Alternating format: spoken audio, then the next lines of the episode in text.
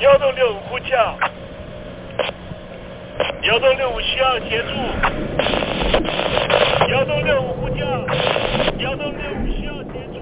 你在听吗？你在听吗？你在你在听吗？人生如航行，去与返，载满多少故事？你要睡上下铺吗？后面这个地方。如果吵得太累的话，三天都没有洗澡，真的很累，地上就躺着就睡了。我有看到我父母亲，我现在是要去看父母亲的状况。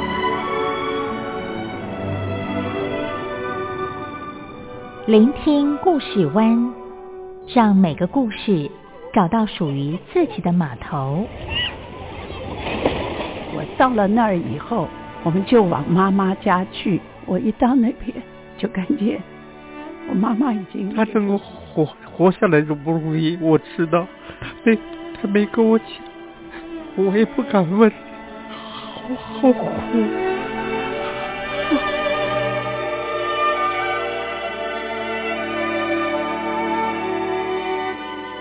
聆听故事湾，聆听故事湾。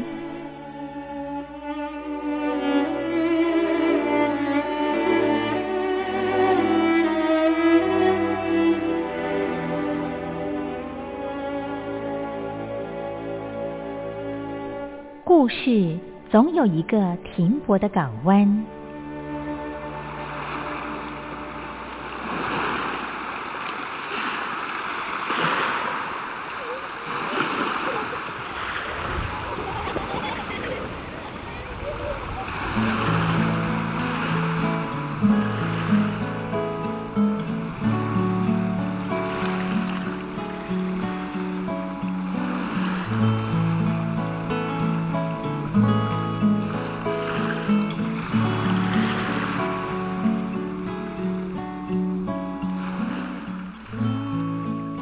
一二三四五六七七六五四三二一，大陆听众朋友您好，我是您的好朋友东山林，在台北问候您。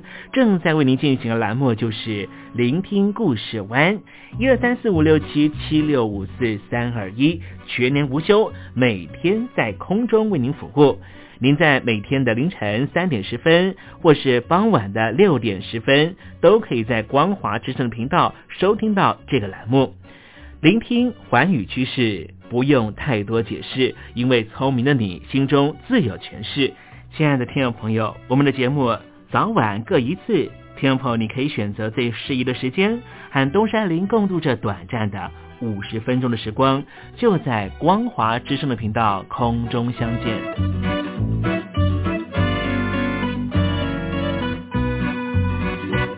听众朋友收听、聆听故事湾东山林的节目，到底能够听到什么样的内容呢？尤其啊，我们环宇全世界，焦点放到神州大陆啊，光是整个中国大陆呢，就有将近九千家不同的大大小小的电台了。我们的节目到底有什么不一样的地方呢？嗯，让东山林自吹自擂一下吧啊。宫中频道何其多，赵钱孙李挺能说。热点平地上直播，仔细听来差不多。直播室外领导多，你说他能怎么说？开场才说茶黑窝，碰上土狼不敢摸。主播低头翻翻稿，导播左右反复搓，想到孩子泪婆娑。好了好了，都别说，且听东山林怎么说。东山林不是红太狼，也不是那喜羊羊，亲亲海上一叶舟，才能自在自在说。客官呐、你拉把椅子随便坐，袒胸露背床上卧，怎么自在怎么做，就当这是自己家，自己家。睁大眼睛，Showtime！Hello，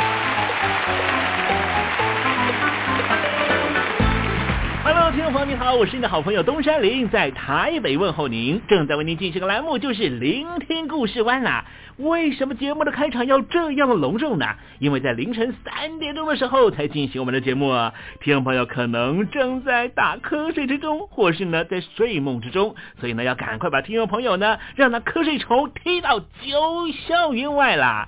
听众朋友，今天的节目非常的精彩，千万不要错过了。那么精彩的内容到底包含了什么呢？赶快让东山林为您报告。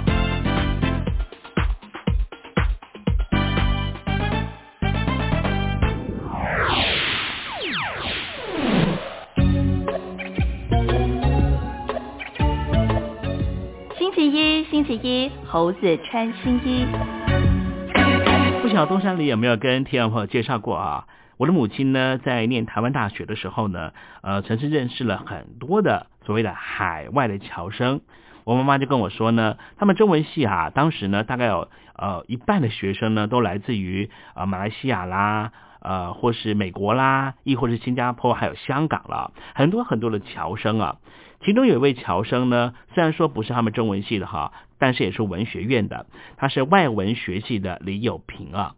呃，后来呢，呃，也留在台湾大学继续的教书，成为台湾很重要的一位呢翻译家了。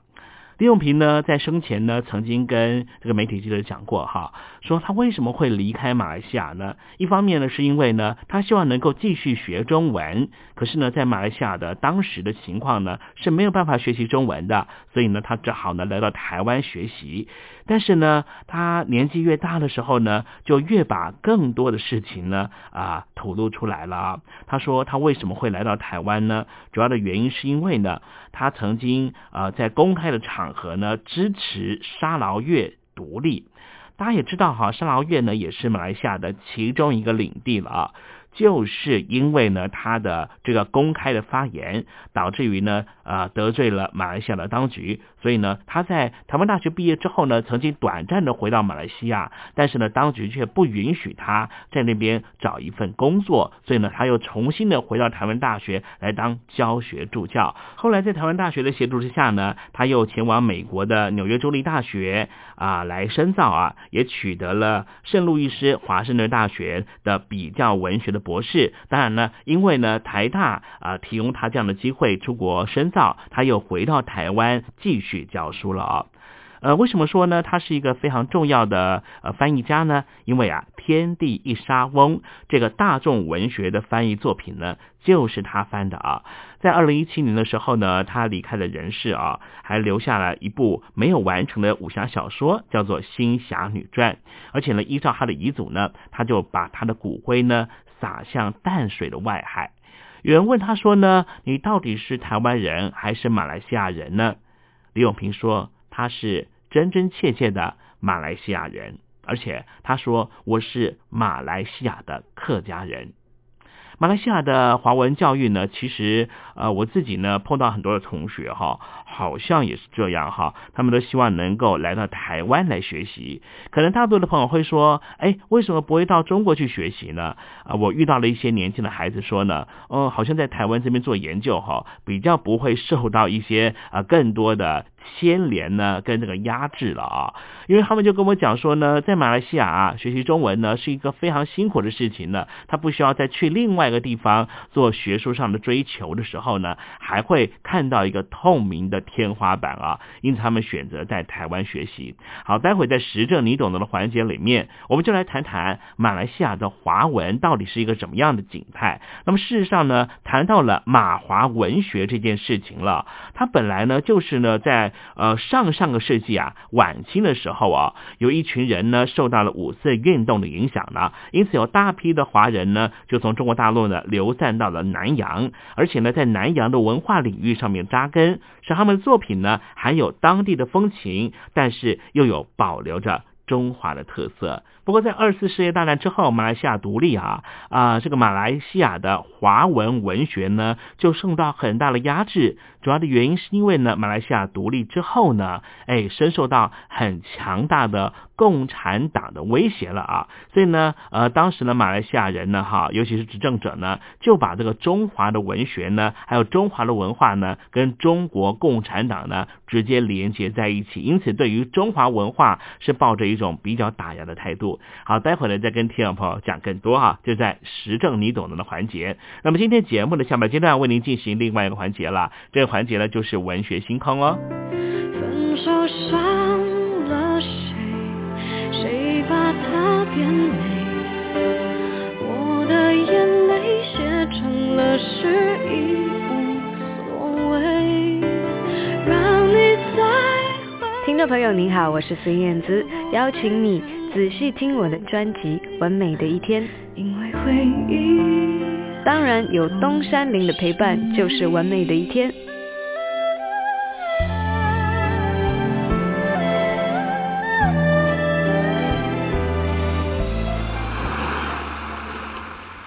这里是光华之声。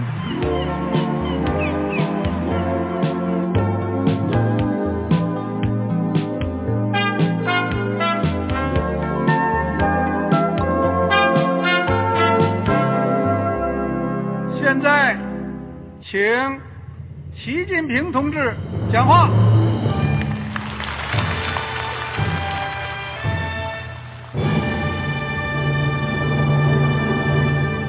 中国梦必须紧紧依靠人民来实现。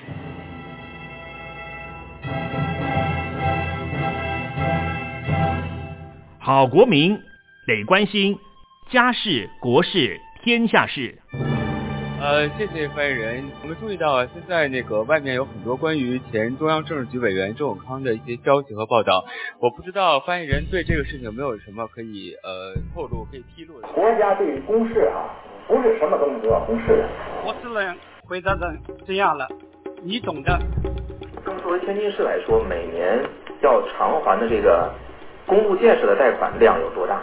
哎，这个好国民这个偿还的得回避时政敏感议题。因为他这个这个事儿我就不好再说太细。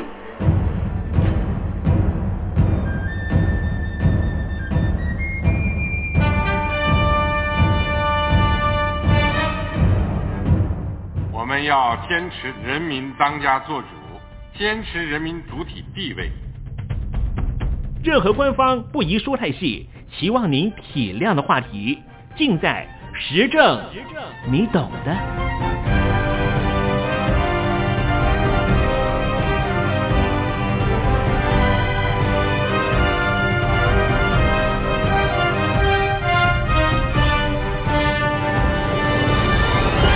我只能回答这样了，你懂的。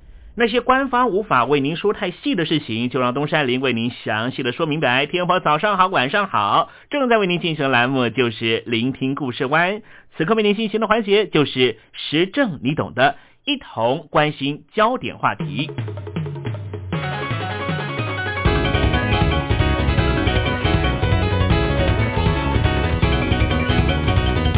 两岸华人呐、最常问马来西亚的留学生一个问题啊，那就是马来西亚人为什么会说中文呢？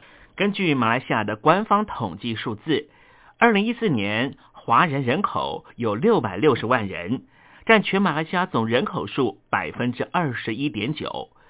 许多出生在华人家庭的马来西亚华人，从小就处于讲中文的环境中，因此。大部分的马来西亚华人的母语不是马来语或是英语，而是华语。除了家庭因素，学校教育也是语言的重要培养场所。其实，马来西亚的华人中文教育是东南亚首屈一指的。除了两岸三地之外，马来西亚是唯一拥有小学、中学、大专完整中文教育体系的国家。不过，基于历史和民族的因素，马来西亚的官方政府对于华文教育仍旧采取限制的政策。华文教育在马来西亚终究是比较敏感的议题。比方说，有很多的马来西亚人呐、虽然生在马来西亚的华人家庭里面，但是他们既不是马来人，也不是中国人。在这样的家庭背景之下，理所当然的就会选择中文教育体制。不过，马来西亚华人在升学过程中必然会体会到处处都是瓶颈，尤其很多管道都是越来越窄了。在马来西亚，大部分的小学都是公立学校，分为国民小学和国民型小学这两种，另外有少数的私立小学。目前，马来西亚的官方把小学分成三个源流。也就是以马来语为主要教学媒介的国型小学，简称国小，以华语为媒介语的国民型华文小学，简称华小；还有一种就是以淡米尔语为媒介语的国民型淡米尔小学，称为淡小。这三种源流的小学，虽然教学的媒介语不一样，但是都采取共同的课程纲要，而且马来文和英文都是华小和淡小的必修科目。其实，在之前还有以英文为教学媒介语的国民型英文小学，简称英小。不过，在一九六七年国语法案通过之后，英小就在七零年代中期全部被改为马来文为媒介的国小或是华小。马来西亚目前大约有一千三百所的华小，在籍学生大约是六十万人，其中有比较小的比例是马来裔和印度裔。而绝大部分的华小是在一九五七年马来西亚独立之前，由华人的侨社出钱出力创办的。一般小学全部经费都是由政府完全资助，但是部分的华小政府只拨发行政费用，因此许多华小必须通过募款来凑集学校的全部经费。长期以来，华小面对主要的难题，除了经济发展受到限制。最缺乏的就是合格师资。根据马来西亚的官方规定，华小一年级、二年级的马来文教学的老师必须懂双语；三年级到六年级的学生则可以由主修马来文或是英文的不具华文资格教师来教课。虽然国家的教育法令非常的明确。华小的老师和掌校者必须具备华文资格，但是官方的教育部却委派不具有华文资格的人来任职华小的高级职务。因此，在全马来西亚将近一千三百所的华小中，至少有七百六十六位不具有华文资格的教职人员，包括了校长、副校长或是部分的老师。此外，一九六一年教育法令第二十一条还授权教育部长可以在适当的时候下令将国民型小学改为国民小学。其中，一九六一年教育法令建议不给予华文独立中学津贴这件事情，还引起了华人侨社非常不满。不过，基于现在所谓的东方势力富强，指的就是华文的力量越来越强大。中文就成为了现代交流和沟通的重要语文。经过重新考量，马来西亚政府对待华文教育的态度稍微有些改变。一九九六年的教育法令也没有类似于一九六一年教育法令授权教育部长将其他源流小学改为国民学校的条文。而马来西亚的中等教育方面分成两种类型的中学。一种就是国立中学，一种是私立中学。国立中学的教学媒介语是马来文，中学时期的中文教育则是属于私立中学所进行的。部分国立中学虽然也有华文科目，但是都属于选修科，课程深度也非常局限。国民中学的初中部的学生修毕了四年课程之后。按照规定，必须参加一项初中的评鉴考试，就是 PM2，主要考量的是学生的资质和技能。PM2 的成绩将作为升高中的标准。从1993、1994学年开始，凡是参加过 PM2 的初中毕业生，都将自动升上高中，接受两年的高中教育。高中教育采取的是势能分流制。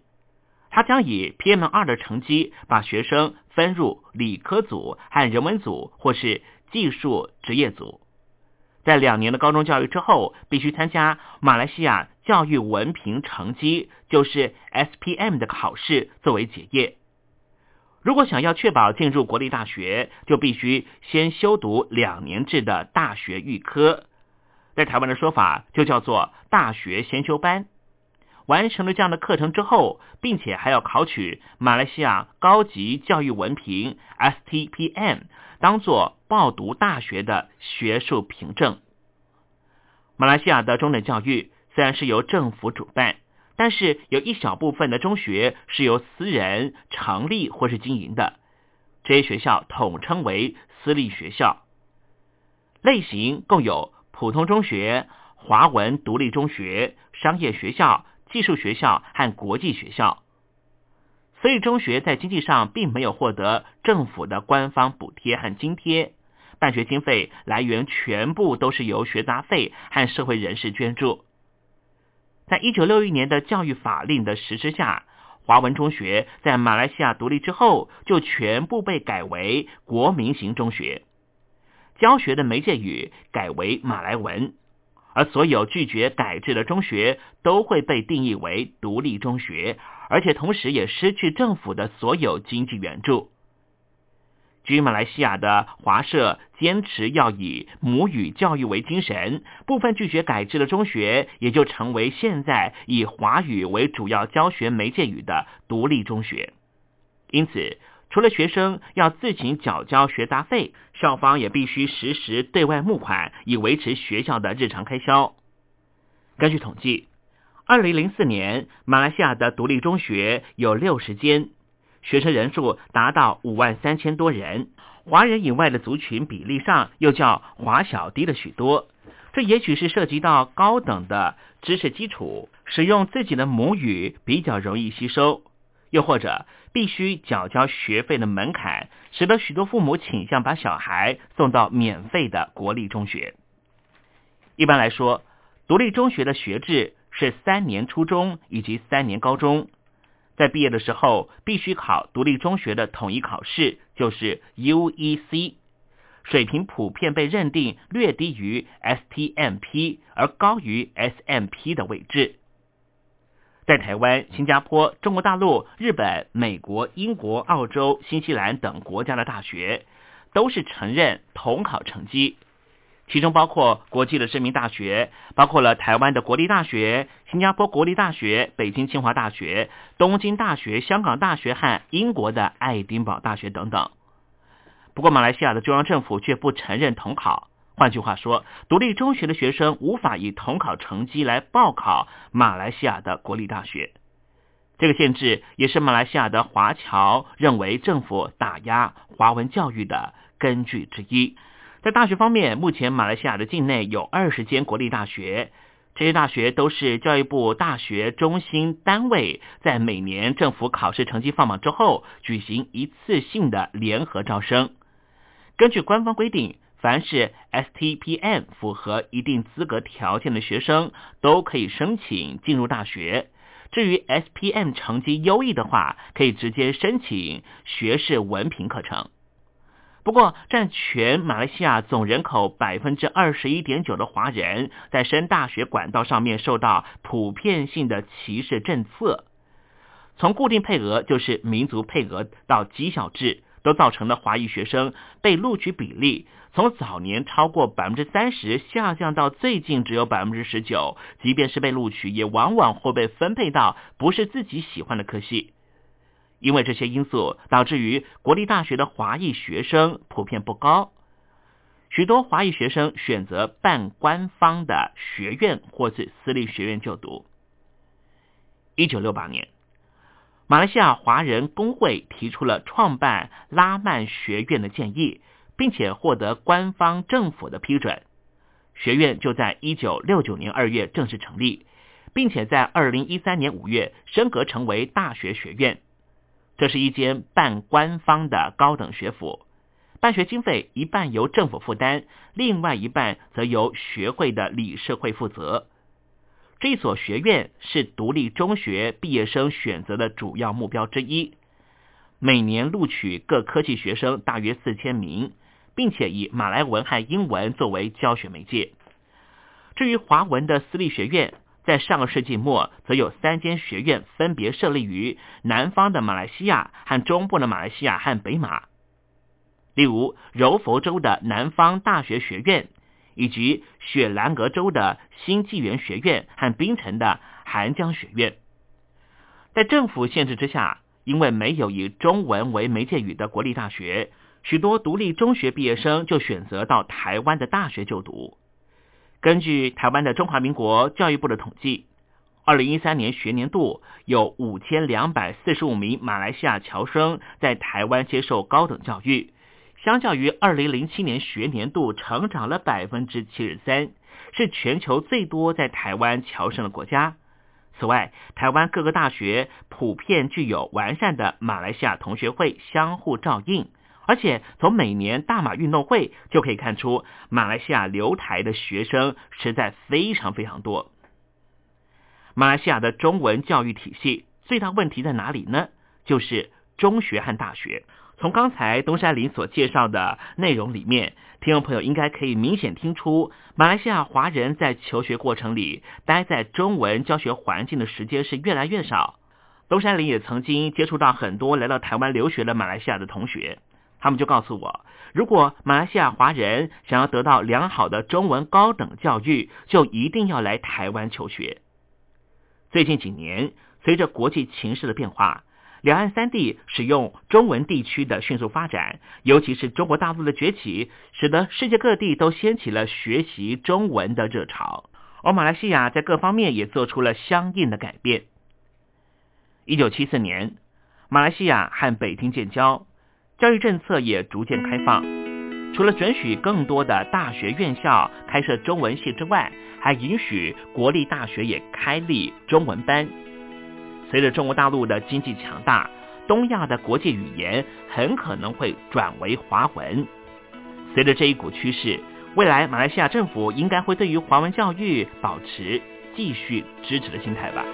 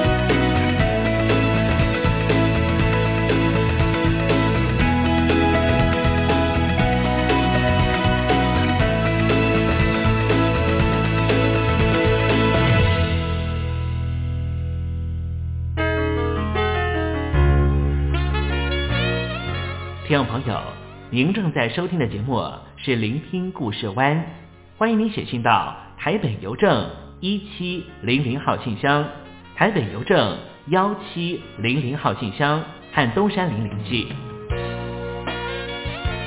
东山林就是东边的山里有只麒麟的东山林，东山林等候您的来信哦。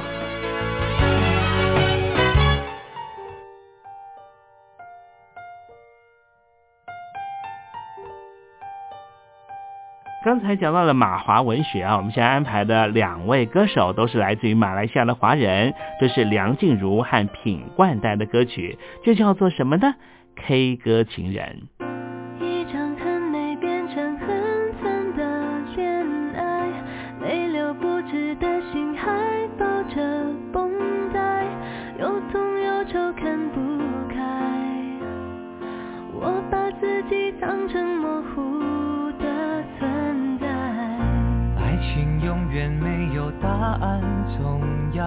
开。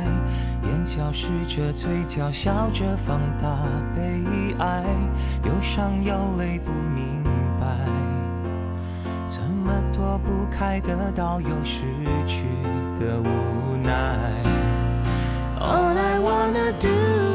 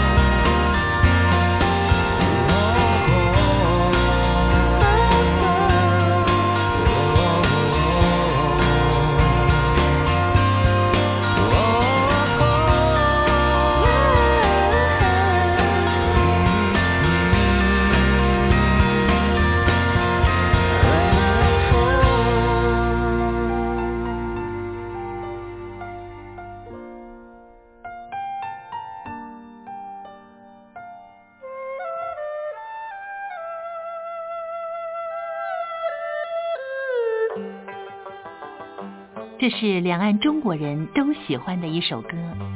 小城故事多，充满喜和乐。如果主持人播错了速度，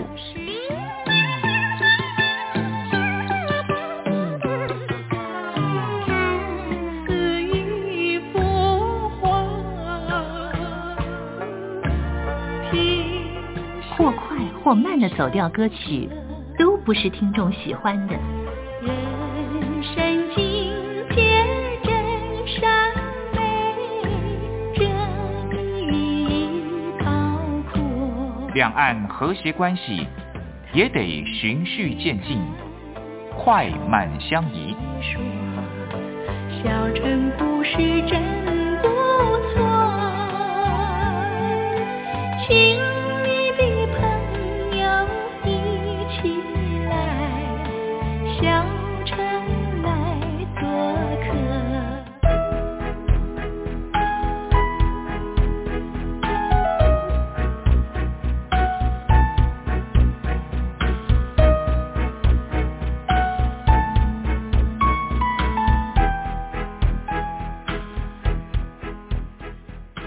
活中少不了知性的真，生活中少不了理性的善，生活中也少不了感性的美。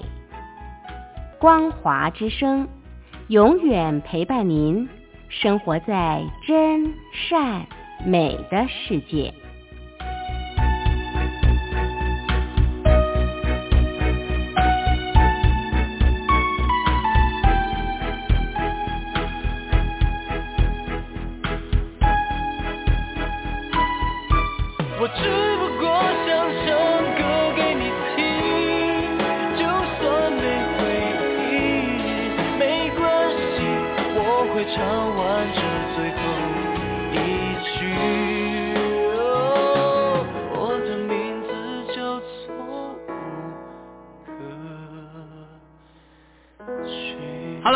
的听众朋友，你好，没错，我就是吴克群。不管你现在在做什么，不管你现在在哪里，吴克群和光华之声在台北问候你。我只不过想唱歌给你听，用尽我全力，一首歌。这里是光华之声。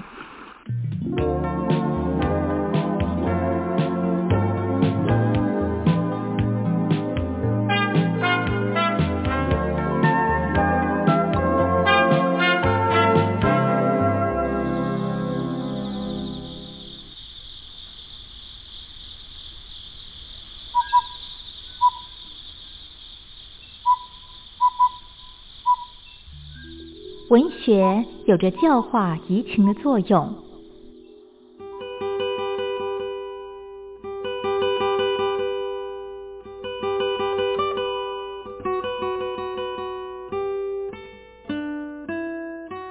它开辟了你我的视野，转变我们的气质，陪伴我们度过生命中的每一段起伏跌宕。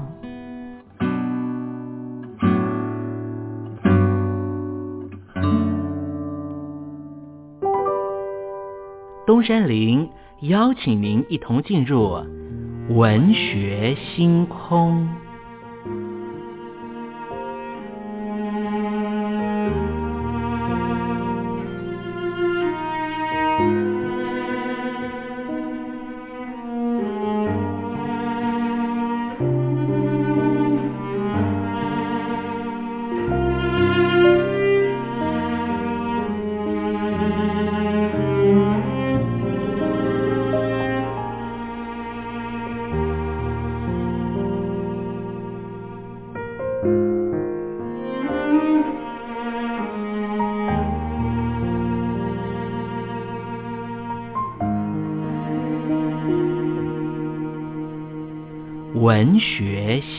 空，文学带给我们的不是抽象艰涩的僵化信条，而是活生生的生命经验。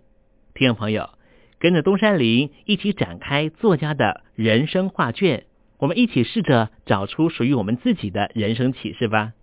今天为听众朋友介绍的文学名著，是由刘若愚教授所写的《中国文学理论》。这本书原来是写自于一九七五年的英文著作，一九七七年这本书首度出现中译本，由台北成文出版公司印行，赖燕和中译，书名改为《中国人的文学观念》。一九八一年由联经出版社印行的杜国清的中译本，才开始采用正式的中译名《中国文学理论》。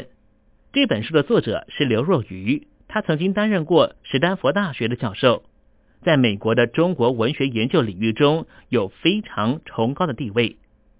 一九八六年，刘教授过世，享年五十九岁。在中国文学评论当中也非常知名的学者夏志清，曾经亲自撰写怀念文。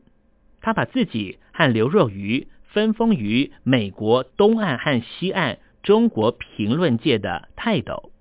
除了夏自清自尊心非常强之外，也可以呈现出两人在治学方法和态度上面都是大相径庭的。刘若愚在这本书第一章导论部分指出，写作的时候的三个目的，首先在于提出渊源于悠久而大体独立发展的中国批评思想传统的各种文学理论，使他们能够与来自其他传统的理论比较。而有助于达到一个最后可能的世界性文学理论。再者，就是为了研究中国文学与批评的学者阐明中国的文学理论。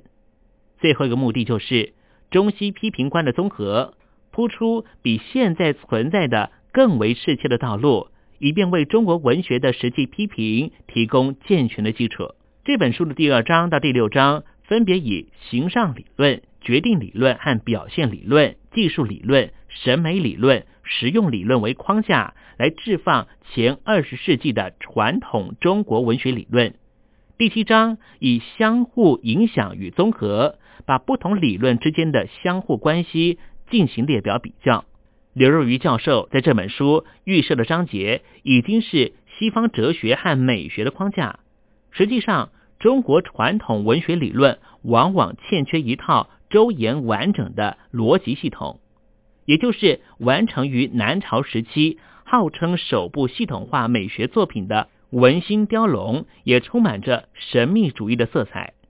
在这个传统中所蕴含的文学思想是充满跳跃性、灵动性的主体诗学，既无一套世所公认的术语规范，也欠缺机械化的不同层次的类型理论。因而，这本书的结构铺陈纯以西方美学科目为主轴，不仅仅是方便西方读者的权宜之计，也是在体系化本质上抗拒体系化的中国文学理论的时候必要的策略。在这种体系化的过程中，刘教授不可避免的必须从众多雪泥红爪式的中国古典文论中断章取义，以重建一个有机文学理论的乌托邦。事实上，不同的文学理论来自不同的世界观，不同的文学理论对学者、读者和作者而言，选择其一要比融合万有显得更为务实。在这本书，刘若愚教授想要抵达的终极目标，就是文学理论的大同境界，反而是条逆反观念进行的道路。好了，听众朋友，今天的文学星空。为您点亮的文学名著，就是刘若愚教授所写的《中国文学理论》。希望听众朋友能够拨冗阅读。当我们实际进入这本书的境界，透过反思和思索，一定可以获得踏实的心得。文学星空，我们下回见喽。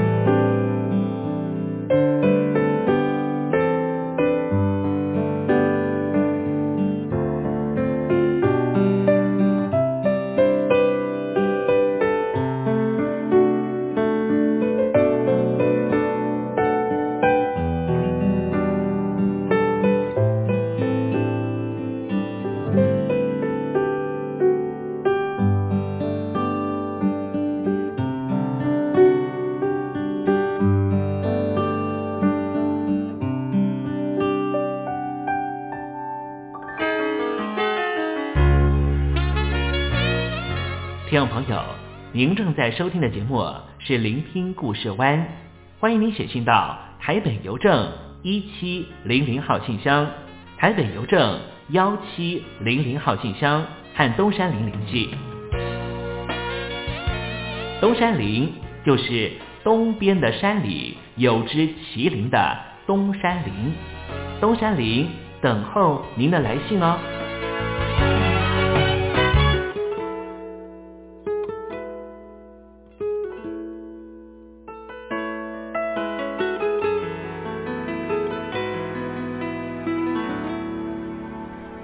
好久不见的学友哥带来的歌曲叫做《忘了哭》。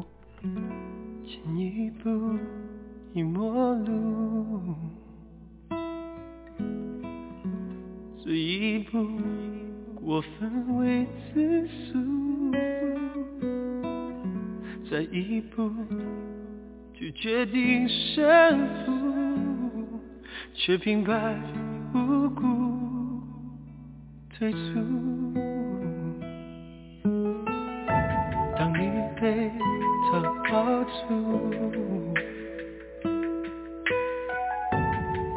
会懂得为他哭，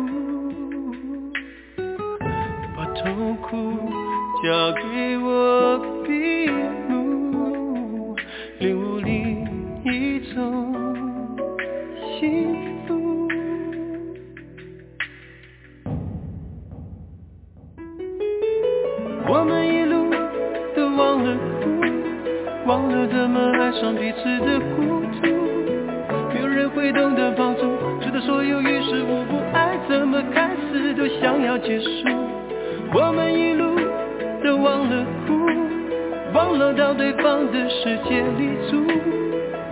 感情不断建筑，都围不住半个项目，错误的泪不想哭，却硬要流出。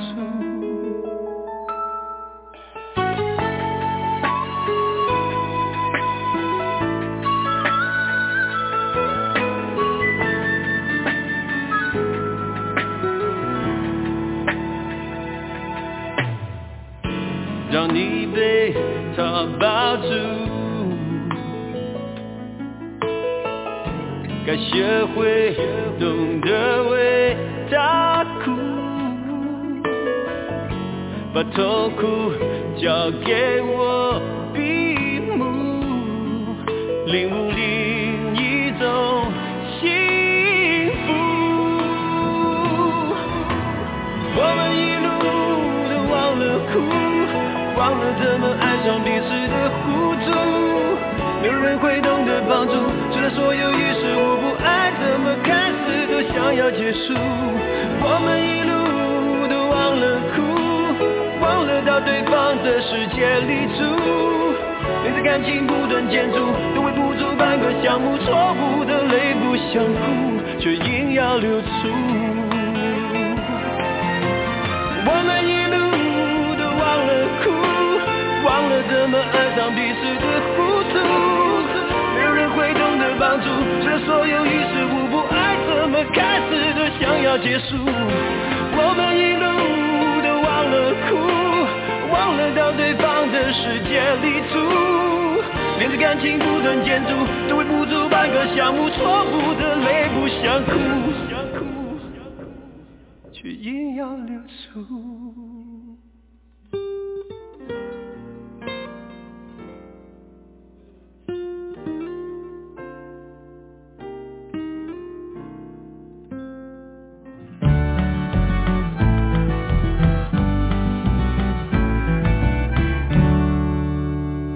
蜡烛有心还惜别，替人垂泪到天明。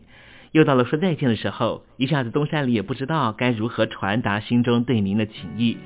又看着导播的手势，也看着倒数的时针，突然之间，东山里想到了唐朝诗人杜牧的这一首残短的诗句，只能够借物传达东山林对你的情意了。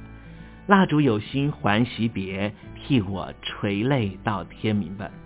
听众朋友，明天我们同一时间继续在空中见面。